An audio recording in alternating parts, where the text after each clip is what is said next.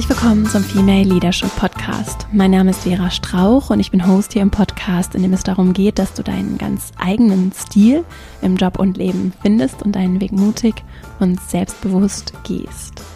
In dieser Folge geht es um das Unbequeme, darum, wie wir anecken können, wie wir die Kraft aufbringen, den Mut aufbringen, uns zu Dingen zu äußern, Sachen anzusprechen, die uns wirklich wichtig sind, auch wenn sie bei unserem Gegenüber vielleicht nicht auf so guten Anklang stoßen, wenn sie vielleicht einfach nicht so angenehm sind, aber wichtig sind, damit wir unsere Integrität wahren, damit wir uns für die Sachen einsetzen können, die uns wirklich wichtig sind und damit wir so eben wichtige, notwendige Veränderungen bewirken können. Dazu habe ich für dich heute fünf konkrete Impulse mitgebracht, die du anwenden kannst auf private Situationen, auf berufliche Situationen, die du im Gespräch mit anderen nutzen kannst, um dich für das einzusetzen, was dir wirklich wichtig ist. Heute ist ein ganz besonderer Tag für mich, denn heute ist der 4.10.2022 und ab heute ist mein Buch Unbequem eine Aufforderung zum Anecken im Buchhandel erhältlich.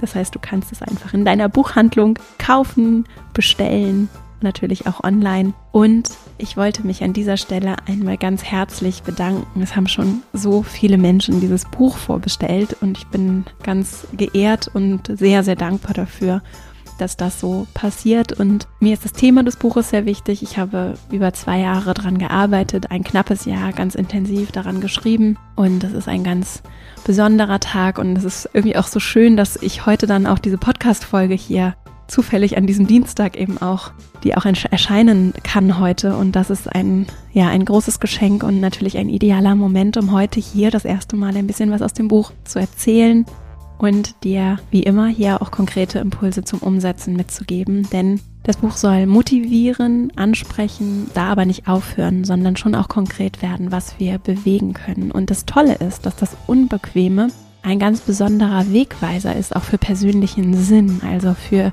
die Sachen, bei denen ich richtig was in Gang setzen kann. Und wir werden ja jetzt gleich ein bisschen tiefer einsteigen ins Buch. Es besteht ganz grob aus drei Abschnitten. Der erste Abschnitt ist Ich mit mir unbequem, denn das ist schon ein richtig spannender Wegweiser. Also auch die eigenen Gefühle, Gedanken können, wenn wir dem Unbequem nicht ausweichen, super bereichernd sein und etwas sein, wo wir sehr viel über uns lernen können und aber auch lernen können für das Miteinander. Im zweiten Abschnitt geht es dann um Unbequem im Wir, also wir im Miteinander. Wie können wir da unbequem sein? Und daraus habe ich heute tatsächlich auch etwas mitgebracht. Da geht es dann auch um das Anecken, um Konflikte, um heikle Gesprächssituationen. Und dann im letzten Abschnitt geht es darum, was es gesellschaftlich für Auswirkungen haben kann, wenn wir auch kollektiv dem Unbequemen nicht ausweichen. Und ich liebe es ja so zu arbeiten. Du kennst das hier aus dem Podcast, wenn du schon häufiger zugehört hast. Es ist alles miteinander verbunden. Ich gucke ja systemisch auch auf uns und unsere Arbeit und das, was wir bewirken können. Und wenn ich mit mir unbequem bin und da auch die Kraft aufbringe, denn das kann sehr hart sein, mit anderen unbequem zu sein, dann hat das Auswirkungen auf das System. Und ich wünsche mir einfach, dass wir auf eine konstruktive, wertschätzende, bereichernde Art und Weise zusammen unbequem sind und dem Unbequemen nicht ausweichen, nicht die Bequemlichkeit uns leiten lassen, sondern das, was uns wirklich wichtig ist. Und es gibt so unglaublich viel zu tun. Und es ist mir eine große Ehre, dieses Buch schreiben zu können. Und das war wirklich ein auch nicht unanstrengender Weg. Mich erfüllt es sehr dass ich mich dem Thema widmen durfte. Und ich bin ganz, ganz gespannt, ja, was du jetzt sagst zu diesem Buch, falls du es lesen solltest. Ich bin so unglaublich dankbar für die große Unterstützung, die ich hier erfahre. Es hören so viele Menschen schon so lange den Podcast und teilen ihn und bewerten ihn und schreiben mir so unglaublich schöne Nachrichten, dass es mich echt tief berührt und ich sehr, sehr dankbar dafür bin und dir an dieser Stelle auch aus ganzem Herzen Danke sagen wollte und äh, mich einfach riesig freue, dass heute dieser vierte Zehnte ist, auf den gefühlt ich jetzt viele Monate, Jahre hingearbeitet habe. Und was das Buch vor allem auch möchte, ist, dass wir ins Gespräch kommen. Ich habe sehr viele Gedanken zu dem Thema und auch konkrete Ansätze zum Umsetzen und Mitnehmen. Und gleichzeitig sind es nicht die abgeschlossenen Antworten und der eine Weg, der irgendwie der vermeintlich richtige ist, sondern es sind viele Ideen und Gedanken, Dinge, die du nutzen kannst und gleichzeitig hoffentlich auch Impulse, um ins Gespräch darüber zu kommen, sich Gedanken darüber zu machen. Das ist mein großer Wunsch. Und dazu möchte ich dich, euch auch mit dieser Folge einladen. Und es wird dazu übrigens auch Lesungen geben. Auf jeden Fall ist in Hamburg schon etwas geplant. Ich hoffe auch, dass in der einen oder anderen Stadt in Deutschland vielleicht noch was stattfindet, sodass wir uns vielleicht auch, wenn du Lust hast, mal persönlich begegnen können, um über die Themen des Buches und natürlich auch anderes zu sprechen. Und dann wird es außerdem, das ist jetzt steht schon fest, am 20.10. eine digitale Lesung bei der Female Leadership Academy geben, für die du dich dann über die Website anmelden kannst. Und wenn du in meinem E-Mail-Verteiler bist, dann bekommst du auch automatisch Updates zu diesen Themen. Und vielleicht begegnen wir uns dann ja auch im Rahmen dieses Buches mal persönlich. So, ich freue mich riesig mit dir jetzt über das Unbequeme zu sprechen, erste Auszüge aus dem Buch zu teilen und dann legen wir gleich mal los.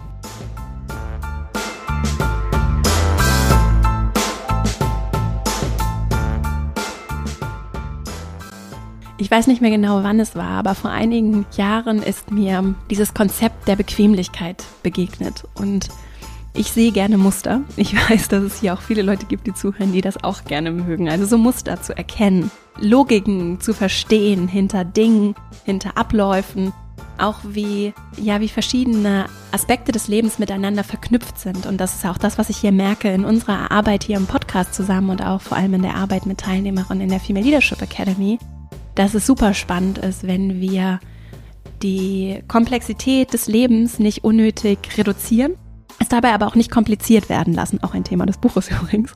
Und so Muster in dem Zusammenspiel von Dingen zu erkennen und zu lesen und einfach Muster in der Welt zu erkennen, finde ich super spannend und habe, wie gesagt, dieses Bequemlichkeitsthema für mich entdeckt und es dann in Gesprächen, in Situationen, die ich beobachtet habe, so im Leben, auch in Büchern, die ich gelesen habe, immer wieder so getestet und mein Muster durchgespielt und festgestellt, da ist irgendwie was. So ist eben die Idee zu diesem Buch geboren und dann auch dieses Buch zusammen mit dem Verlag entstanden. Und was ich eben gemerkt habe in der Essenz ist, wie zerstörerisch eigentlich das Bequeme sein kann, also die Bequemlichkeit, ne, dass wir es uns und das lässt sich wirklich, wie gesagt, für mich, bisher ist mir kein anderes Beispiel begegnet, aber ich bin dafür auch tatsächlich offen, mich vom Gegenteil überzeugen zu lassen oder Beispiele zu erfahren, in denen es nicht so ist. Ich sehe nur in ganz vielen Bereichen gesellschaftlich, im Arbeitskontext, im Privaten, mit mir, mit anderen, dass es sehr viel kaputt machen kann, wenn wir uns von Bequemlichkeit als Wert leiten lassen. Und wenn wir versuchen, ohne es vielleicht auch bewusst zu machen, bewusst zu wählen, den Weg bewusst zu wählen, immer den Weg des geringsten Widerstandes zu wählen. Und es lässt sich wunderbar übertragen auf ich mit mir selbst. Ne? Also weiche ich den unbequemen Gefühlen immer aus oder den unbequemen Gedanken oder den tiefen Fragen. Oder entwickle ich die Kraft, mich denen zu stellen und auch all dem, was sie mir zu bieten und zu geben haben.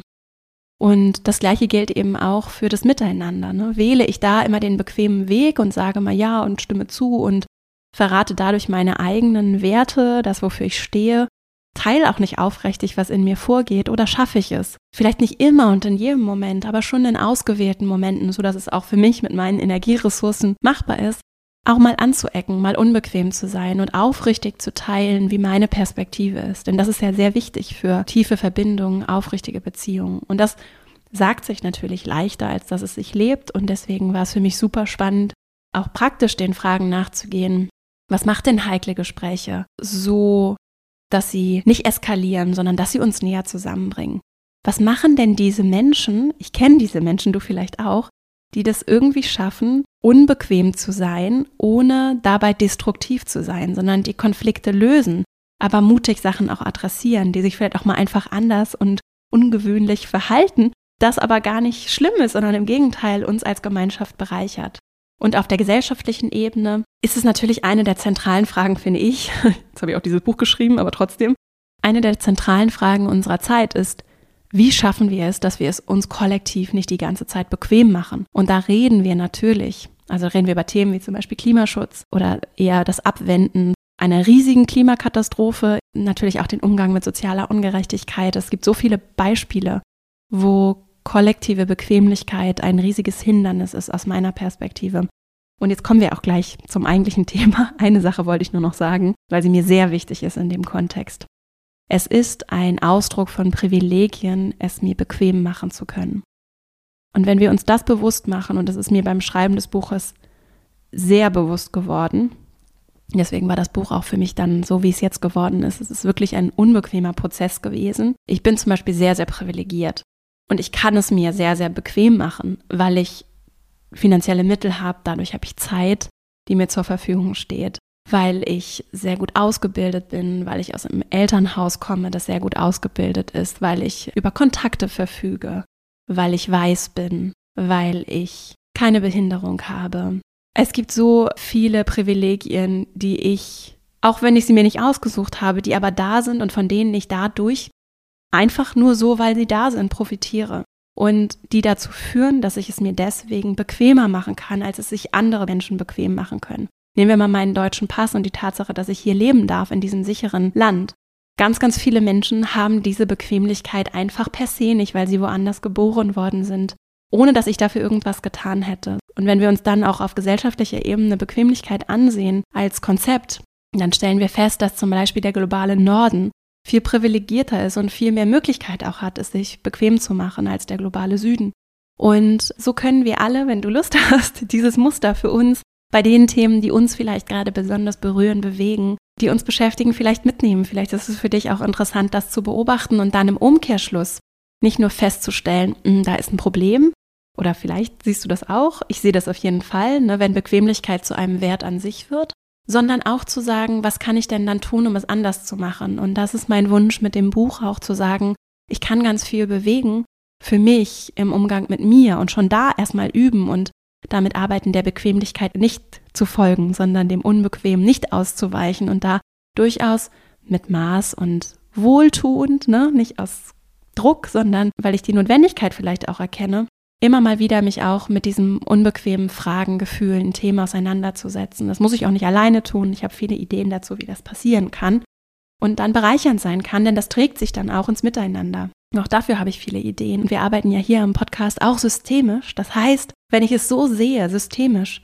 dann ist es ein Geschenk und sehr wertvoll, wenn die einzelnen Personen eines Systems mental, physisch gesund sind, mit innerer Größe und Stärke in starke Beziehungen gehen können und wir uns wegbewegen von diesem dann vielleicht eher ego-getriebenen, eher Bequemlichkeit, eher meinem, ich muss haben, ich habe nicht genug, deswegen muss ich anderen was wegnehmen oder ich kann nicht teilen und ich kann nicht geben und ich kann auch nicht abgeben, ich kann auch nichts von meinem Einfluss abgeben. Aus dieser Haltung komme ich eben leichter raus, wenn ich innerlich gestärkt bin. Und ohne jetzt zu viel wegnehmen, vorwegnehmen zu wollen, das sehe ich jetzt einen der großen Schlüssel für das Verändern und Bewegen raus aus tief seit Jahrtausenden verwurzelten patriarchalen Strukturen, in denen Dominanz und Unterdrückung anderer ein tief erlerntes und für viele unsichtbares Muster ist.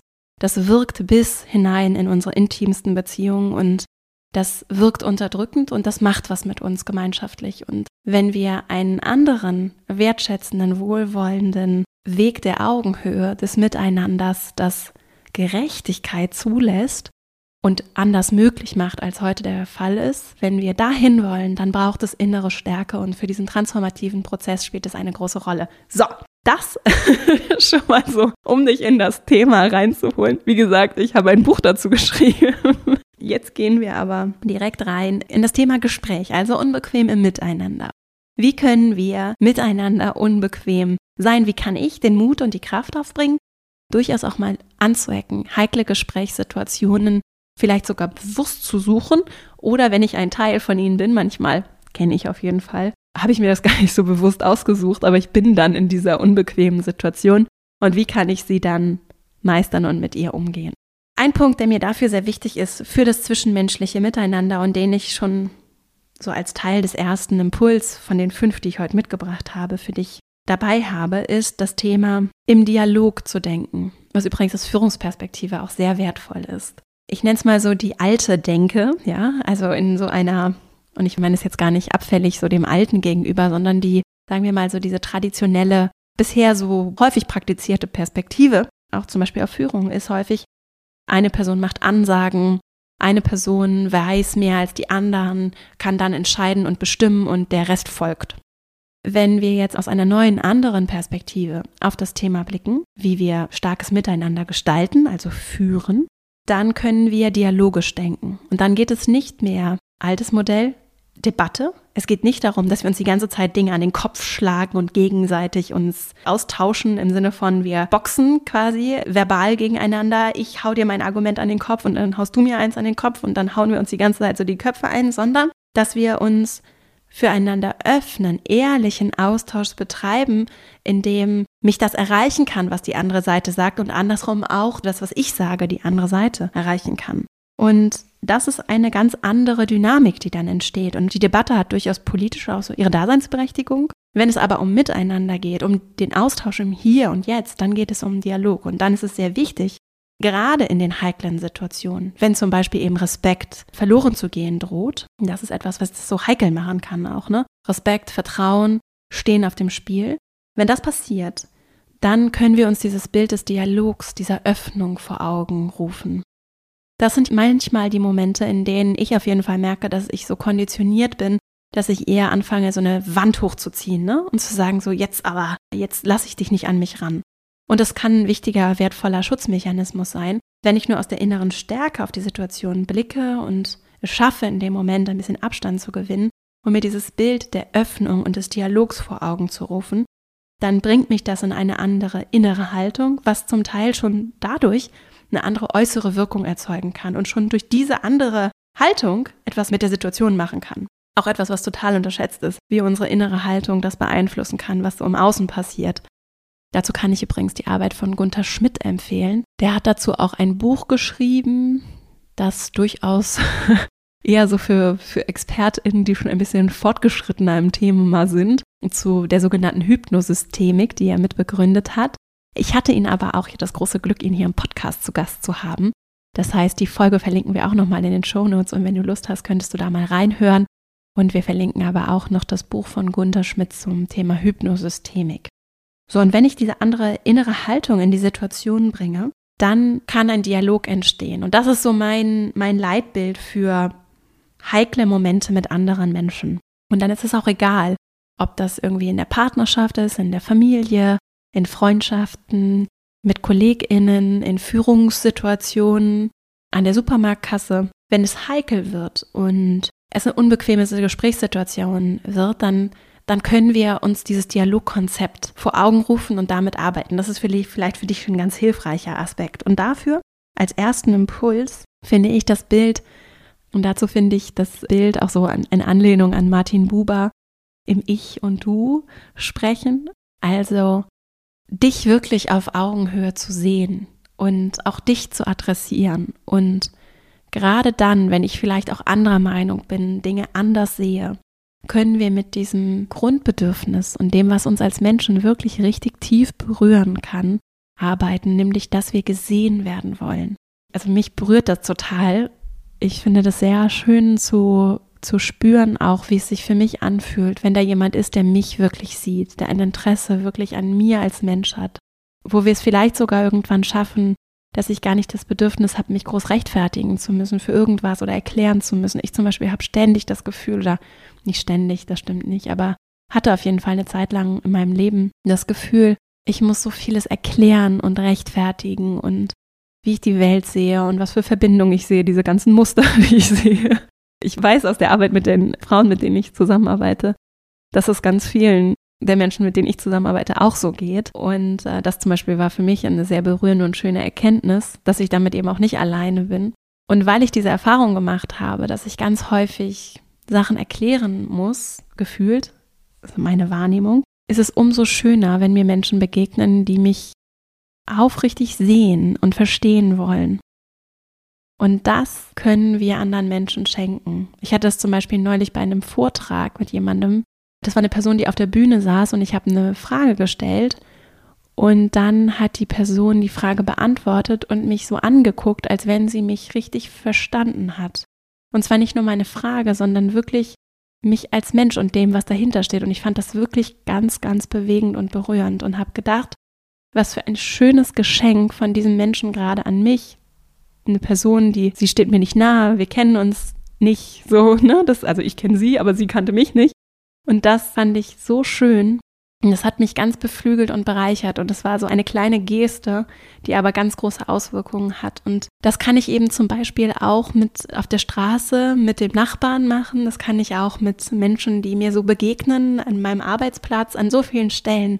Kann ich gerade dann, wenn es vielleicht auch unbequem wird, was ja dann nochmal eine Komplexitätsstufe oben drauf packt, für mich persönlich, ne, nochmal fordernd, fordernder sein kann, dann kann ich dieses Ich sehe dich oder ich möchte dich sehen, ich möchte verstehen nutzen. Und dazu kann ich zum Beispiel die Arbeit von Friedemann Schulz von Thun, den ich sowieso als Kommunikationspsychologen auch so in meiner Arbeit, der mir meine Arbeit schon sehr geprägt hat, auch äh, empfehlen. Der hat ein Buch dazu geschrieben, in dem er, es ist nur ein kleiner Teil des Buches, wir verlinken das auch nochmal in den Shownotes. Ich muss nochmal raussuchen, welches genau, in welchem Buch genau das war. Ich habe sehr viele Bücher von ihm. Und er spricht auf jeden Fall von diesem Dreiklang des Verstehen, Verständnis haben und einverstanden sein. Und ich kann etwas verstehen wollen, ohne einverstanden zu sein. Also ich kann verstehen, was du sagst, ohne dass ich damit einverstanden bin. Und wenn ich das auseinander differenziere, dann wird es leichter, mir auch Dinge anzuhören, die vielleicht sehr anders sind als das, was ich für richtig halte. Und damit sind wir beim zweiten Punkt, nämlich Widersprüche zuzulassen. Das ist extrem unbequem für uns. Und es ist wirklich interessant, du kannst ja mal als kleine Übung für dich beobachten, wie viele Sekunden du es aushältst, jemanden sprechen zu lassen, der etwas sagt, was anders ist als das, was du für richtig hältst. Mir geht es zum Beispiel in politischen Diskussionen so, dass wenn jemand eine politische Meinung teilt, die so anders ist als das, wovon ich überzeugt bin, dass es richtig ist, ich krieg's nur mit ganz, ganz viel Disziplin hin, nicht zu unterbrechen. Und dieses Aushalten von anderen Meinungen und ich sage dazu, ich, ich rede hier über Sachen, die so innerhalb des Grundgesetzes wirken. Ne? Also da, dieser Rahmen, den wir uns auch als Gesellschaft gesetzt haben, das finde ich wichtig als Differenzierung auch noch.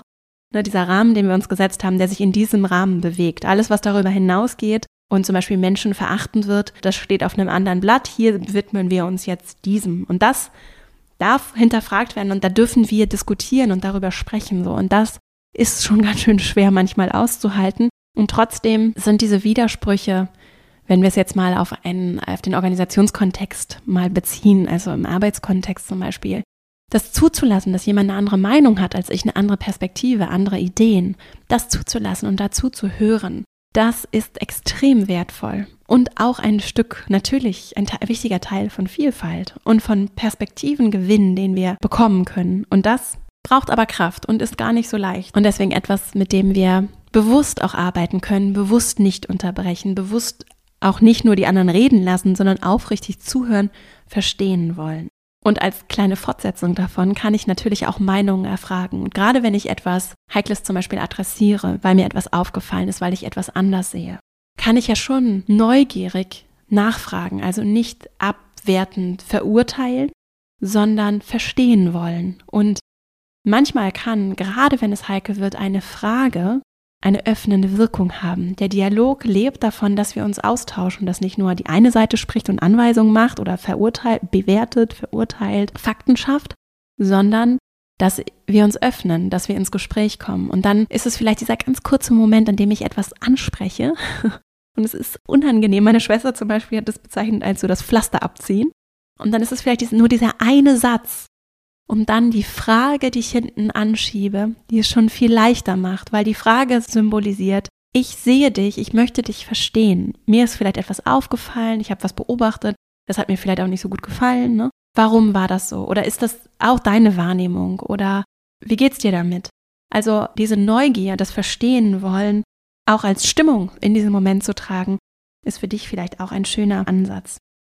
Und wenn es dann heikel wird und manchmal kann es ja auch passieren, dass du dir vielleicht den Dialog wünscht, aber es bleibt irgendwie angespannt und du merkst, die andere Person öffnet sich nicht und macht irgendwie vielleicht dicht oder es ist eben nicht so leicht und reibungslos.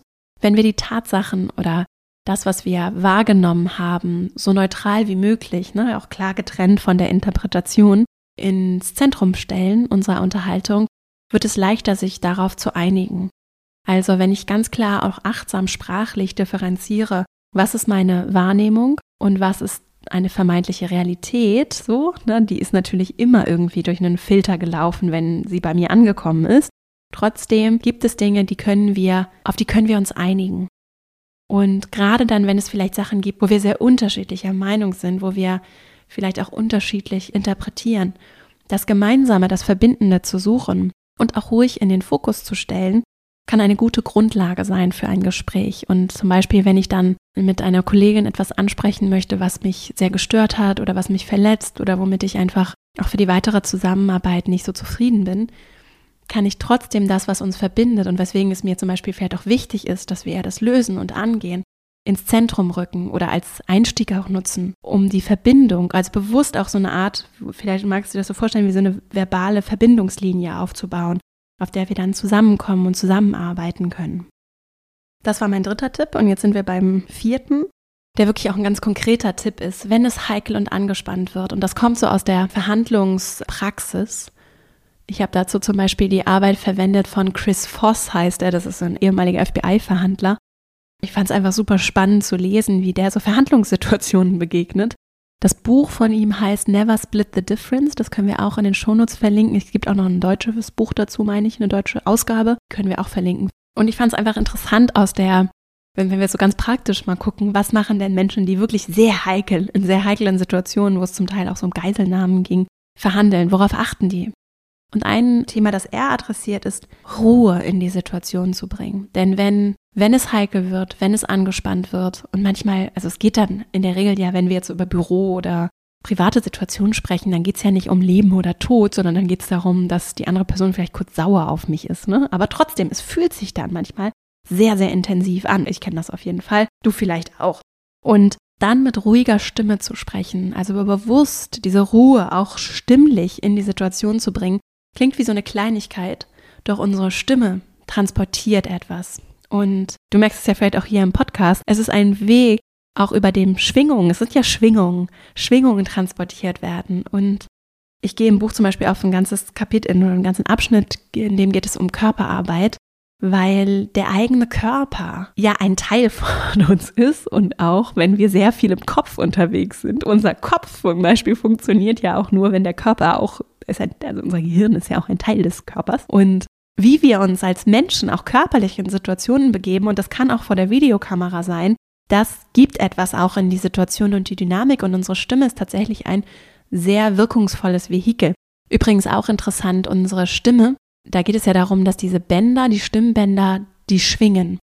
Und ich habe eine Zeit lang mit einer Stimmtrainerin gearbeitet und es ist sehr spannend, weil die nur entspannt schwingen können, wenn der Körper entspannt ist. Und diese tolle Frau, mit der ich da zusammengearbeitet habe zum Beispiel, konnte, so habe ich es wahrgenommen, an meiner Stimme hören, wo ich unentspannt bin. Weil eben nur, wenn das wirklich gut und frei schwingen kann, die Stimme auch wirklich entspannt und gut schwingen kann. Und deswegen ist es sehr interessant, wie der Körper mit der ganzen Stimme zusammenhängt. Mini-Exkurs.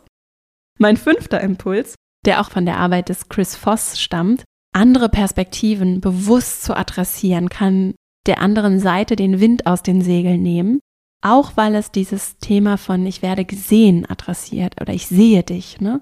Wenn ich das anspreche, was vielleicht auch sehr konträr zu meiner Überzeugung ist, was ich meine aber, was du denkst oder was in dir vorgeht, dann kann das verbindend sein, weil es zeigt, ich mache mir Gedanken, ich verstehe deine Perspektive, ich bin so hier sogar so weit, dass ich sie selber ausspreche. Und als Beispiel zum Beispiel könnte das dann sowas sein wie, ich weiß, dass du mich gerade richtig doof findest oder ich weiß, dass das jetzt gerade total nervig und unpassend ist oder ich kann mir vorstellen, dass du folgende Perspektive auf das Thema hast und durch diesen Perspektivwechsel, den ich auch sprachlich vornehme, schaffe ich eine andere Form von Öffnung und wir schaffen vielleicht auch anders einen Weg, um uns irgendwo treffen zu können. Und dann mein sechster Impuls mit einem Ziel arbeiten, habe ich es genannt. Wozu ist es mir wichtig, dass ich das jetzt hier adressiere? Wozu brauche ich dieses Gespräch zum Beispiel? Warum adressiere ich das jetzt mit dir? Und das kann ich zum Beispiel auch offen auf den Tisch legen und könnte dann zu meiner Kollegin zum Beispiel sagen, mir ist es sehr wichtig, dass wir gut zusammenarbeiten und deswegen möchte ich gerne etwas ansprechen, was mir aufgefallen ist oder möchte ich eine Beobachtung mit dir teilen. Oder ich könnte auch sagen, ich habe gerade sehr, sehr viel Arbeit und wenig, zu wenig Zeit für mich und auch zu wenig Zeit für unsere gemeinsamen Projekte. Und deswegen ist es mir wichtig, dass wir gut und reibungslos zusammenarbeiten. Und ich habe ein wichtiges Thema dazu. Das ich gerne mit dir besprechen möchte, damit wir eben besser zusammenarbeiten können. Also dieses Ziel, vielleicht auch direkt schon zum Einstieg oder im Laufe des Gesprächs auch immer mal wieder hervorzuholen, um auch eine Motivation dafür zu haben, an diesem Unbequemen dran zu bleiben und dem nicht auszuweichen. So, jetzt fasse ich die sechs Impulse noch einmal ganz kurz für dich abschließend zusammen. Wenn du in heiklen Situationen das Gefühl hast, dass es schwierig wird, dass es dir vielleicht auch unangenehm ist, Themen überhaupt erstmal anzusprechen, oder du merkst, während du ins Anecken gerätst, dass die Stimmung zu kippen droht, dass du vielleicht auch das Vertrauen oder den Respekt in eurer Beziehung riskierst, dann kann es dir vielleicht auch helfen, dich auf den Begriff des Dialogs und dieses Öffnende, das Austauschende zu konzentrieren.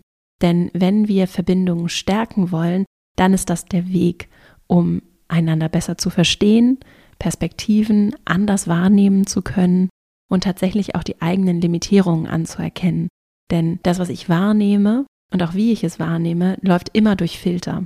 Und das wirklich aufrichtig anzuerkennen und auch dieses menschliche Bedürfnis zu erkennen, dass ich selbst ja auch, also ich auf jeden Fall habe, nämlich gesehen werden zu wollen mit meiner Perspektive, das kann einfließen in solche Momente und das kann sehr vertrauensbilden und hilfreich sein, um eine andere Dynamik gerade in schwierige Situationen zu bringen. Und da ist es egal, in welcher Beziehung wir zueinander stehen, die Beziehung, die da ist, mit der können wir arbeiten, wenn wir dialogisch aufeinander zugehen. Als zweites, was dabei helfen kann, ist, wenn wir uns öffnen für andere Perspektiven, das heißt Widersprüche zuzulassen, aktiv auch Perspektiven zu erfragen und so einen Perspektivwechsel nochmal anders vornehmen zu können. Also wenn ich etwas artikuliere, was ich wahrgenommen habe oder was ich mir anders wünschen würde, dann kann ich meine Hypothesen, die ja durchaus manchmal einfließen, also ich unterstelle vielleicht der Person schlechte Intentionen ne? oder ich habe vielleicht Vorstellungen, wie es anders laufen könnte.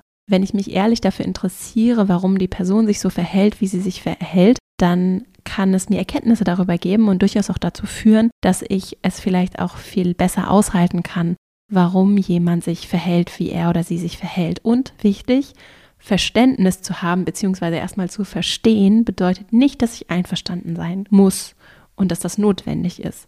Also ich kann verstehen wollen und gleichzeitig sehr klar sein in meinen Werten und muss mich nicht von meiner grundsätzlichen Haltung zu Themen, Inhalten, Wünschen, Bedürfnissen anders orientieren und anpassen. Der dritte Punkt. Ich bin ja großer Fan davon, achtsam mit der eigenen Sprache umzugehen und die eigenen Limitierungen auch, soweit es möglich ist, natürlich sprachlich auch anzuerkennen. Ich gebe mir da große Mühe. Mir gelingt das auch hier im Podcast, obwohl ich mir sehr viel Mühe gebe. Mit Sicherheit nicht immer. Ich finde es nur wichtig und sehr bereichernd, wenn wir uns dieses Wertes und auch dieser, dieses Gewichts, das Sprache hat, wenn wir uns dieses Gewichts bewusst sind und auch da in dieser Achtsamkeit lernen, sensibilisiert werden. Und das bedeutet zum Start für mich vor allem auch, dass wir unsere eigenen Limitierungen sprachlich anerkennen. Und ganz konkret heißt das in Konfliktsituationen, dass ich zum Beispiel sehr sauber differenzieren kann zwischen Wahrnehmung und Interpretation. Also ich nehme ein gewisses Verhalten wahr und was ich dann da rein interpretiere, hat sicherlich auch gute Gründe und es ist auch okay, dass ich dann Empfindungen habe, ne, dass das Verhalten etwas mit mir macht und auslöst. Im Kern ist das allerdings eine andere Ebene. Und das heißt nicht, dass die Interpretation nicht auch wertvoll und wichtig und notwendig ist. Nur das sprachlich auseinanderzuhalten hilft dabei, gerade bei auch kleineren, heiklen Momenten, wo es vielleicht noch gar nicht unbedingt ein Konflikt ist, sondern eher so etwa ein Konflikt in der Anbahnung, dass ich Raum gebe sprachlich dafür, dass andere Perspektiven natürlich auch vorhanden sein können und dass es vollkommen okay ist und dass ich mich sogar dafür öffne und erlaube und auch bereit bin, andere Perspektiven zu hören, um besser zu verstehen, die andere Person zu sehen. Der vierte Impuls war, Ruhe in die Situation zu bringen, zum Beispiel mit der eigenen Stimme, um so auch sich selbst und das eigene Gehirn äh, zu beruhigen und dadurch sachlicher, also das eigene Gehirn, so die eigene emotionale Situation zu beruhigen um dadurch auch einfach anders sachlich denken und an Lösungen gemeinsam arbeiten zu können. Der fünfte Impuls, andere Perspektiven anzuerkennen, indem ich sie auch als solche artikuliere. Also selbst wenn ich nicht derselben Meinung bin, kann ich trotzdem in meinen Formulierungen die andere Seite aufgreifen und sagen, ich kann mir vorstellen, für dich fühlt es sich so und so an oder dass es aus deiner Perspektive so und so aussieht oder so auch nochmal paraphrasieren und das aufgreifen, was die andere Seite gesagt hat und so nochmal mehr auch auf das Ich verstehe dich einzahlt, Situationen entschärfen kann und betonen kann, dass du eben offen dafür bist, andere Perspektiven zu sehen. Verstehen heißt nicht einverstanden sein dazu nochmal. Und der sechste Impuls war, dich mit dem zu verbinden, warum es dir wichtig ist, in diese heikle Situation zu gehen. Und das ist für mich tatsächlich auch so ein Top-Tipp zum Thema. Wie kann ich mich selbst in die Situation versetzen, diese Kraft auch aufzubringen, ins Unbequeme zu gehen? Und mir hilft es sehr, mich immer wieder bewusst damit zu verbinden, warum ist es mir wichtig, für welche Werte stehe ich, mich auch nicht so im Eifer des Gefechts vielleicht auch hinreißen zu lassen, sondern immer wieder mich mit dem zu verbinden, was für mich wirklich Bedeutung hat. Und dann wird es leichter zu differenzieren und auch durchaus an der einen oder anderen Stelle mir auch zu erlauben, Bequemlichkeit durchaus auch zu leben. Das ist noch ein weiterer Punkt, der, und jetzt so zum Abschluss, mir sehr wichtig ist zu sagen und der im Buch auch viel Raum findet. Also es gibt ja so diesen, diese Forderung danach, einfach so die Komfortzone verlassen. So, äh, du musst die Komfortzone verlassen. Und ich lese das auf jeden Fall relativ häufig so in das, was ich so mitbekomme, so auch in meiner Medienblase. Und ich finde das ein bisschen zu kurz gegriffen, denn die Komfortzone hat natürlich auch eine wichtige Funktion. Und ich sehe die Kraft darin, dass wir uns punktuell immer wieder auch mal rausbewegen und so sukzessive diese Komfortzone auch ausweiten und in so einem Buch heißt sie dann so die Inspirationszone eintreten und bewusst damit zu arbeiten, zu verstehen, was brauche ich, um diesen Schritt rauszuwagen. Und ich arbeite gerne mit dieser Kraft auch in meiner Arbeit. Was zieht mich da raus? Nicht so sehr, was brauche ich, um mich da so rauszuschubsen ne, und so gewaltvoll irgendwie so rauszudrücken, sondern eher, wohin zieht es mich und wieso, wie führt es dann automatisch im Prinzip in diese Inspirationszone? Auch wenn es natürlich unbequem ist und vielleicht auch bedeutet, dass ich Disziplin aufbringen muss oder dass ich vielleicht auch sogar Dinge abgebe, loslasse, mit anderen teile, was vielleicht erstmal Narrative sind, die ungewohnt sind und vermeintlich was mit Verlust zu tun haben, die ich aber anders, wenn ich sie zu Ende denke oder anders denke und andere Perspektiven gewinne, was es im Buch auch gibt, dann vielleicht gar nicht mehr so schmerzhaft sind. Deswegen, aus meiner Perspektive geht es vor allem um diese Balance. Und was ich sehe als Gefahr oder als eine Entwicklung, die gerade in dieser Bequemlichkeit der Privilegien, der all des Wohlstands, der Sicherheit, all der Dinge, die da sind, die ich vielleicht auch einfach so gewohnt bin, ne? weil ich sie immer schon hatte oder weil ich sie mir vielleicht auch hart erarbeitet habe, um in diesen Privilegien bewusst immer wieder zu hinterfragen, welchen Teil dieser Bequemlichkeit bin ich bereit aufzugeben, weil es notwendig und wertvoll ist für einen Sinn, für etwas, wohin es mich zieht, was ich auch über mich selbst und meinen kleinen Kosmos hinaus vielleicht bewirken und erzielen möchte und vor allem auch kann. Denn es gibt, und der ganze dritte Abschnitt dreht sich dann um so Narrative, die es gibt und die ich als eine große Chance sehe, wenn wir sie anders erzählen, also Geschichten, die wir anders erzählen können. Und ein Mini-Narrativ, oder ist gar nicht so klein, das ich wahrnehme, ist durchaus auch die Erzählung, es bewirkt ja eh nicht so viel und was ich mache, hat ja eh nicht so einen großen Einfluss. Und das auch zu hinterfragen und zu sehen, wie ich wirke in meinem System und was passieren würde, wenn es ganz viele Menschen in ihren Systemen tun würden und diese eigene Kraft, den eigenen Einfluss zu erkennen, anzuerkennen und das nicht als eine Last zu empfinden und auch nicht als etwas zu sehen, was dann zum Beispiel andere mit mehr Einfluss oder auch politische Prozesse von ihrer Verantwortung für Veränderung entbindet, ne? Sondern als etwas zu sehen, was ich nutzen kann, womit ich arbeiten kann, was auch wichtig ist für uns als aktive Zivilgesellschaft, als BürgerInnen in dieser Demokratie. Und das ist eine ganz spannende Dynamik. Und da spielt eben dieses Ziel oder diese Vision, die Vorstellung davon, den Beitrag, den ich leisten kann, die Klarheit darüber, was mir wichtig ist, eine, finde ich, ganz entscheidende Rolle. Und das muss gar nicht immer unbedingt das große, riesige Ding sein, sondern manchmal ist es vielleicht einfach nur, in Anführungszeichen, ich habe klare Werte und ich stehe für diese Werte ein.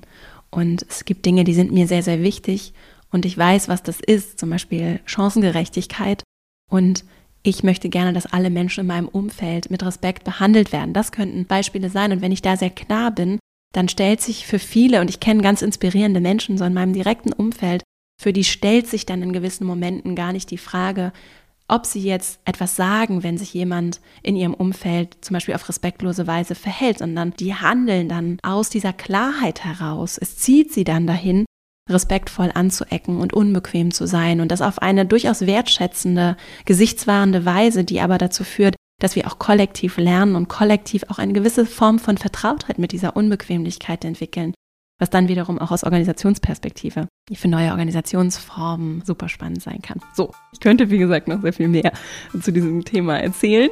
Es gibt das Buch ab heute im Buchhandel. Kannst du direkt vor Ort kaufen, bestellen. Ich freue mich riesig mit dir das Buch zu teilen und auch ins Gespräch zu kommen wenn du es gelesen hast oder auch dabei bist. Ich freue mich total über Rückmeldungen und natürlich auch Rezensionen. Also kannst ja zum Beispiel auf Amazon dann auch schreiben, wie es dir gefallen hat und freue mich natürlich darüber. Ganz viel Gutes, hoffentlich, zum Buch zu hören, aber natürlich auch sehr gerne auch wirklich die Einladung, mir zu schreiben, wenn du Dinge auch anders siehst. Und ich bin ganz gespannt. Und wie gesagt, wir gucken, was an Lesungen möglich ist und sich so ergibt. Und vielleicht sehen wir uns dann tatsächlich auch einfach mal persönlich in einer Buchhandlung oder irgendwo anders. Ich würde mich auf jeden Fall riesig freuen und danke dir jetzt einfach von Herzen, dass du mir hier heute zugehört hast, mit dabei gewesen bist und auch so für die riesengroße Unterstützung und alles, was du hier auch als Hörerin des Podcasts möglich machst durch deine Unterstützung. Ganz großes Dankeschön an diesem für mich besonderen Tag und ich freue mich riesig, wenn wir uns hier nächste Woche wieder hören. Bis dahin und alles Liebe, deine Vera.